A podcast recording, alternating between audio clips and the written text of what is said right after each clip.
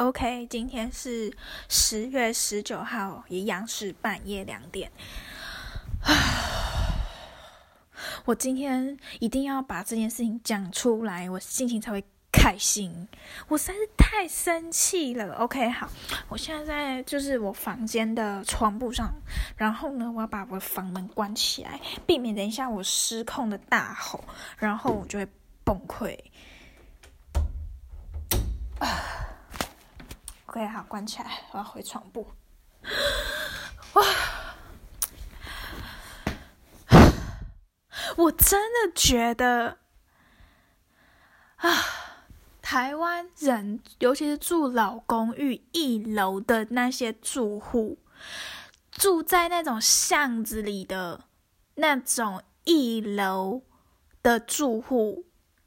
他们的脑袋到底是发生什么事情啊？Hello，今天我上班啊，其实我一直都有习惯停在公司后面的那个巷子，那个巷子离我公司其实有一点点路，走路大概要三分钟才会到公司。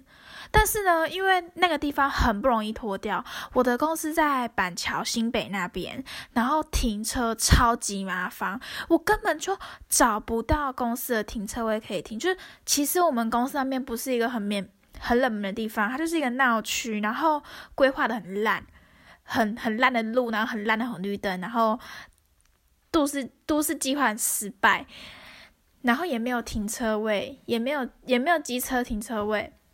有啦，很远呐。你知道我们公司工作的那个地方，全部都是企业大楼，每天这么多人上下班，然后那边的捷运超级不方便，明明就有一堆机车组在那边，就是上下班通勤，他就是不不规划一个机车的那个停车位，我觉得那个大楼规划的很失败诶。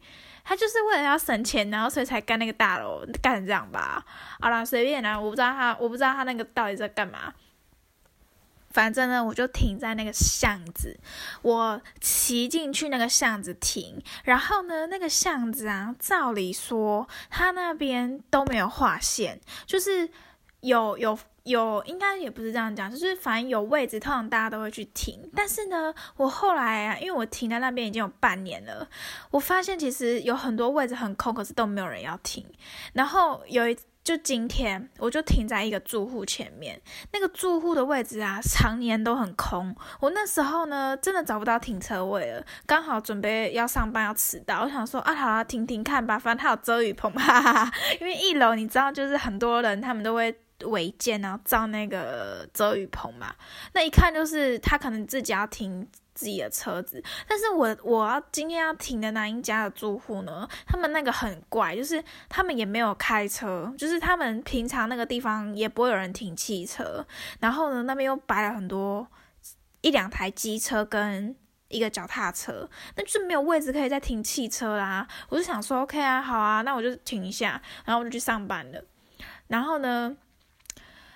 结果回来的时候被一个阿妈发现，就是那个住一楼住户，他说：“小姐，我正要贴纸条，诶，你怎么可以停这里呀？”我心里就想说，为什么不能停这里？但是因为呢，我怕我的那个轮胎被他戳破，所以我也没有很认真的去跟他吵。因为我之前停在前面一点的那个住户那边，我只停在他，我不是停在他们家正门口，也不是停在他们家那个停车的那个地方哦，我是停在他们家那个墙壁，而且还不是停在他们家，就是。挡到他们家的那个车位的地方，就是很边边的墙壁，灰色地带，就是他们跟别栋的那个墙壁，就停在那里，然后也没有挡到他们任何出路，可是就被骂，他说你怎么可以停在这里？我女儿要开车，然后不好停车。我想说，干，你女儿自己开车技术很烂，就是。他女儿跟我那个停车的地方有一道距离，就是有至少一扇门的距离吧。啊，你女儿为什么不会开啊？你女儿是不是开的技术太烂啊？不会倒车，不会倒车去买一台新的汽车导航的那个停车导航啊？还怪我嘞！你自己开那个两千年的 Toyota，你还说我什么停车怎么样？怎么样啊？我是停灰色地带啊而已啊！而且重点是他一直说什么你挡到我们家，我就说是你的吗？是这是你家的地吗？然后那个阿伯就说是树啊树啊是我家的地啊！我说是吗？你确定吗？那你那你停了之后，那二三四五楼怎么办？他们停什么？然后就没讲话。他说是我们家的地啦。我说你确定是你买的吗？要不要去查？然后我那时候讲讲其实也没什么用，因为虽然他们之后没有没有把我干嘛。但是我有一次忘记锁龙头，他把我车牵到对面对面去。我一开始想说，哎，奇怪，我今天车不停这里嘛，就要把我移到对面去。我干他妈超不爽的，我直接把我的车子贴满所有字条，我就在我的车子，然后写了 A4 纸，然后写了好几张，我就说不准动我车，不准动我车，不能动我车。然后我就把它贴在我的车子上面，然后贴满。加州真的没有动我车，他也没有戳破我轮胎。但是呢，我为死活的心惊胆战，就就是那那几天，我就是心情都很不好，就为了这件事情。那今天又发生一次这样的事情，是同一条巷子，那些住户都是占地为王，诶，有个自私的，真臭鸡白，他们就是直接把车停在。停在自己的家门口，而且他们还没有觉得那个是跟二三四五楼共用的哦，他们就觉得那是自己的车位。你买一楼你了不起呀？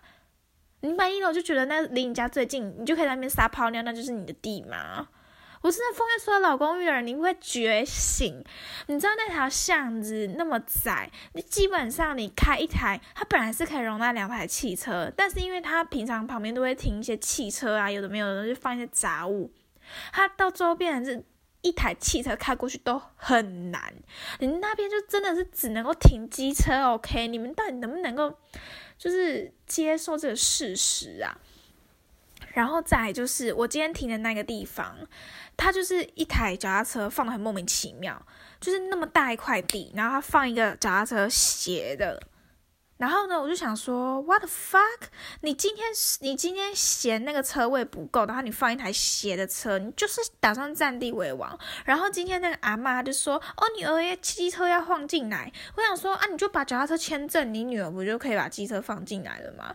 没有，他还是没有把脚踏车签证啊，他就是放在那边，然后他女儿就在旁边大吼，就是。